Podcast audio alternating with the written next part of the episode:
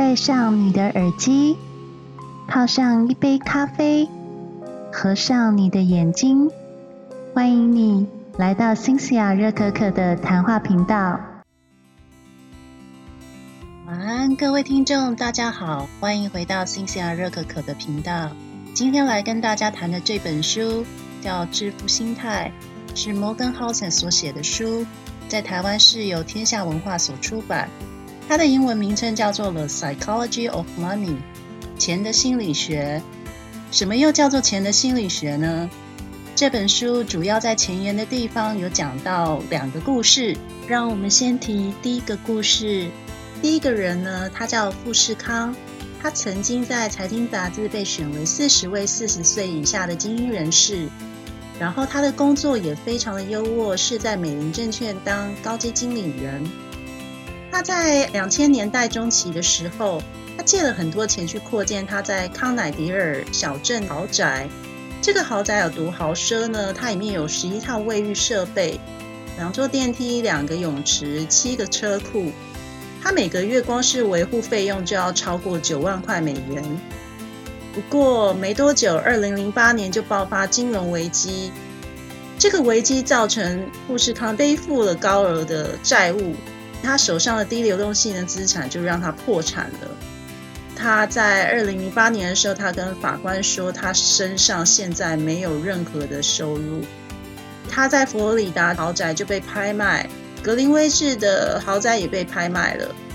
在同一年，有一个老先生，他叫罗纳瑞德。罗纳瑞德他出生于美国佛罗里达州的乡下。他小时候生活过得非常平淡，就跟一般人一模一样。他后来在一间加油站修车长达二十五年，然后也在百货公司打扫十七年。他三十八岁那一年，他花了一万两千块买了一间两房的屋子。二零一四年他过世了，享年九十二岁。在他过世的那一年呢，他成了家喻户晓的明星。为什么呢？因为二零一四年有两百八十一万人死亡，在这些人当中，只有不到四千个人净资产超过八百万美元，而罗纳瑞德竟然是其中之一。他的遗嘱中把两百万美元留给几个继子，剩下超过六百万美元全部捐给当地的医院还有图书馆。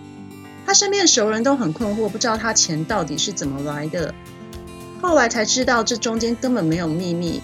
他其实没有中乐透，也没有继承任何遗产。他活的这几年呢，省吃俭用就把钱投资在绩优股上面。接下来他就等着时间过去，就这样慢慢的把他的存款累积到超过八百万美元。于是，在这一年，他从一个非常非常平凡的警卫，摇身一变变成一个慈善家。所以。富士康的故事跟罗纳瑞德的故事就好像在光谱的两端。我们可以看得出来，罗纳瑞德他有的是耐心，而理查富士康他有的是贪心。书读得多，跟你赚的钱是正比吗？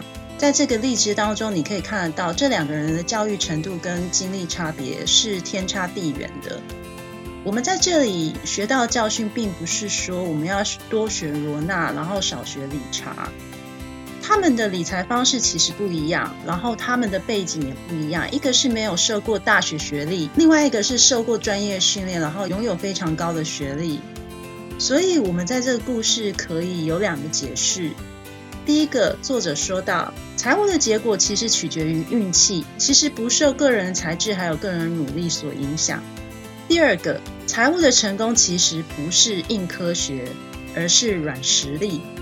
你对于财务的态度以及言行举止，其实比你学到任何的专业知识还要重要。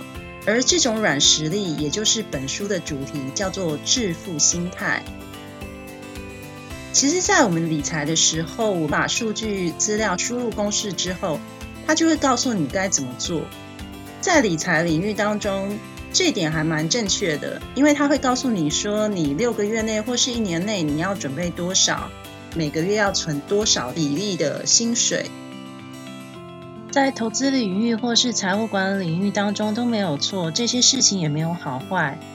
只不过知道该怎么做，不代表你知道当你试着这样做的时候，脑子里面你正在思考什么样的事情。二十年来，财务金融产业网罗顶尖大学里面的天才，但是有任何证据显示因此培养出更出色的投资人吗？其实作者他一个都没有看到。虽然我们学会更多的财务知识，但我们有因此避免掉债台高筑，或是预防存钱的行为吗？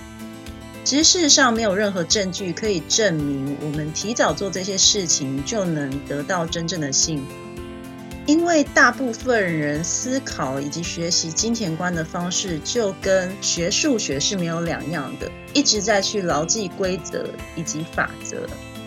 二零零八年金融危机爆发之后，其实每个人学到第一件就是。没有人可以精确的解释到底是出了什么事情，或是为什么会出事，更不用提说有人能够提出，或是在这之前能够采取什么应变措施。本书提出一些观点，证明财务金融其实是无法做出任何的事先准备，反而是人对于财务上面的行为态度以及正确的心态才是指导的原则。